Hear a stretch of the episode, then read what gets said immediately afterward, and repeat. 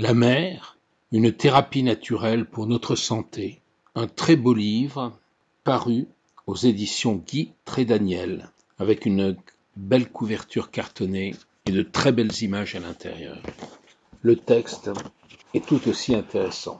Il introduit au concept de santé bleue, décrit les bienfaits de la mer sur le plan physique, mais aussi sur les plans psychologiques et affectifs. Il indique comment maximiser les bienfaits de la mer, rapprocher l'océan de chez soi et veiller sur les océans pour qu'ils veillent sur nous.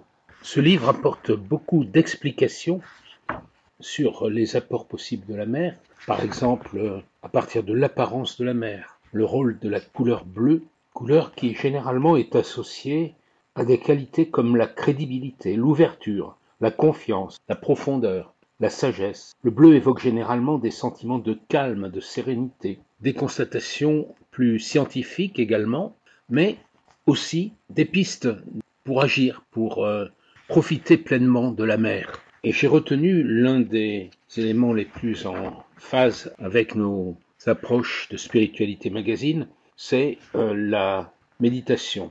La méditation au bord de la mer, plusieurs pages à ce sujet, et par exemple la méditation au bruit des vagues, puis la méditation par visualisation de l'eau, des prises de conscience par la respiration, ce que l'auteur appelle la respiration océanique, qui produit un son similaire à celui des vagues de l'océan. Si votre esprit a l'habitude de s'égarer, cet exercice vous aidera à reporter votre attention sur le moment présent. Bien des conseils sont donnés aussi pour intégrer les produits de la mer à l'alimentation. Des indications à ce sujet sur les différents types de poissons et puis tout ce que l'on peut avoir comme usage de l'eau.